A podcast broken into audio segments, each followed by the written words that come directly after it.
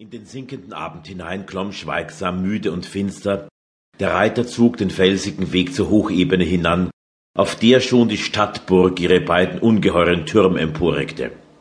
Wie eine dunkle Silhouette hob sich das Riesenzwillingspaar von dem letzten verschwommenen Nachglanz der schon gesunkenen Sonne ab. Über den Sorakte rechts und weiterhin an den Hängen des sabinischen Gebirges entlang zogen nächtliche Schwaden, dichte schwarze und graue Schleier, traurig stimmende Fetzen der Dunkelheit. Kein Stern leuchtete diese Augustnacht.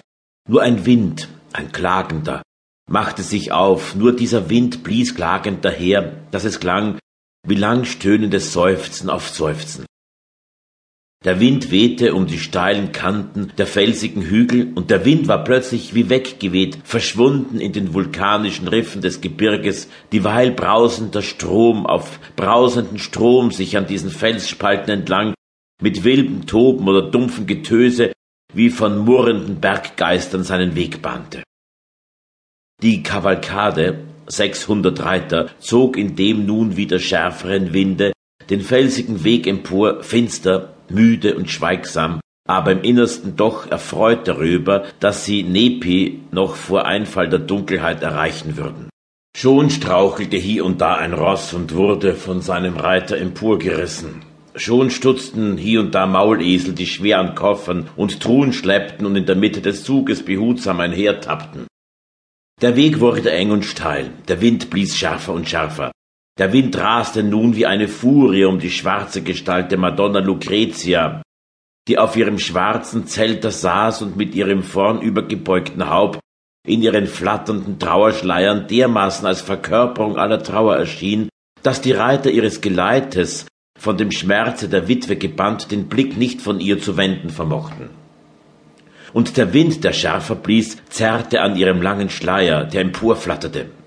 Die ganze dunkle Gestalt auf dem Pferde wirkte im letzten Scheine der Sonne so drückend traurig, dass die Reiter jedes Mal das Zeichen des Kreuzes schlugen, wenn einer von ihnen ängstlich in die vulkanischen Spalten jenes alten, etruskischen Bodens spähte, aus dem jelings in höllischen Flammen dumpf murrende Berggeister auftauchen konnten.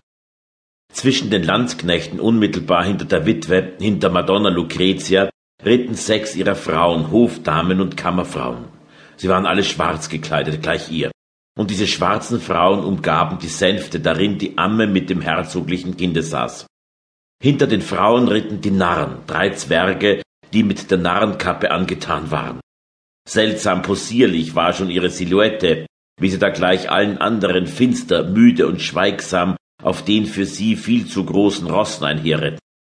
Die kräftige Gestalt des eisengepanzerten Hauptmanns folgte ihnen unmittelbar und neben der von Schleiern umwehten Zartheit der schwarzen Frauen und der hier nutzlos beinahe qualvoll anmutenden Possierlichkeit der bunten Narren wirkte seine Gestalt so breit und kraftvoll wie die Verkörperung allen Schutzes. Seine eisernen Schultern bildeten gleichsam einen Wall gegen das allerletzte nun vollends dahinsterbende Licht. Ein Befehl ertönte, Trompeter bliesen, seltsam wehmütig mischte sich ihr Signal in das klagende Lied des Windes. Von der Höhe des Turmes droben erklang die eherne Antwort und sogleich flammten hier und dort Fackeln auf in rötlicher Glut. Und plötzlich war das schwere Dröhnen geöffneter Eisenpforten und das Herabfallen eiserner Brücken vernehmbar. In der Toröffnung erschienen Pagen, die brennende Leuchter emporhielten, und aus der Ferne wirkten ihre zarten Knabengestalten, die vom Schein der vielen brennenden und qualmenden Kerzen hell beleuchtet waren, unsäglich fein. An den schweren, mörtellos zusammengefügten Tuffsteinmauern entlang, die noch aus alter Zeit stammten, war die Reiterstar, deren Rosse Getrappel und Hufschlag weit vernehmbar war, weitergezogen, und der Trupp der Frauen inmitten der Landsknechte und ihr Gefolge, die possierlichen und nun so traurigen Narren, sowie die sich unmittelbar daran schließende Soldateska des Hauptmannes, war nun durch die Pforte geritten. Schon füllte der Zug den ersten Hof der Stadtburg. Dort standen der Schlossvogt und die Obersten der Stadt, der erstere in voller Rüstung, die letzteren in samtenen Talaren mit silbernen Ketten, und Edelknaben boten der Madonna Lucretia die Schlüssel der Stadt dar.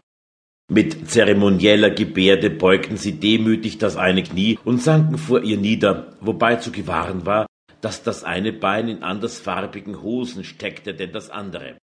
Und der Schlossvogt redete die